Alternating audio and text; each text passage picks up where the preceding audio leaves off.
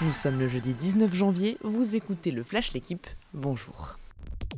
La face cachée de la Coupe du Monde de rugby 2023, l'équipe a eu connaissance des rapports de l'inspection du travail et de l'inspection générale des finances sur les pratiques du comité d'organisation. Ils révèlent de graves problèmes sous la gouvernance de Claude Hatchet depuis révoqué. Avec de nombreux témoignages très forts, il impose la terreur, une organisation dictatoriale. J'étais sous emprise, c'est un gourou. Le parquet de Paris a ouvert une enquête préliminaire pour harcèlement moral.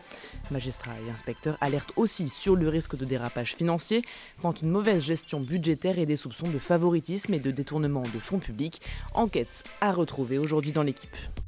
Nouveau coup dur pour Rafael Nadal. L'Espagnol de 36 ans a été battu hier au deuxième tour de l'Open d'Australie par Mackenzie McDonald en 3-7. Il a surtout encore une fois été trahi par son physique. Cette fois, c'est la hanche qui grince. Nadal n'avait plus quitté un tournoi du Grand Chelem si tôt depuis 7 ans, mais il refuse toujours de parler de retraite. En tout cas, il laisse le champ libre à Novak Djokovic pour égaler son record de Grand Chelem. Le Serbe affronte ce matin Enzo Quaco. Les Bleus tout en maîtrise face au Monténégro. Les handballeurs français se sont imposés 35 à 24 pour leur première rencontre dans le tour principal du mondial. L'homme du match, Vincent Gérard, avec 15 arrêts sur 33 tirs. Avec ce succès, les Bleus se rapprochent encore un peu plus des quarts de finale. Prochain match demain contre l'Iran. Affiche historique ce soir à Paris, Détroit face aux Bulls. Après trois ans d'absence, la NBA est de retour à Bercy.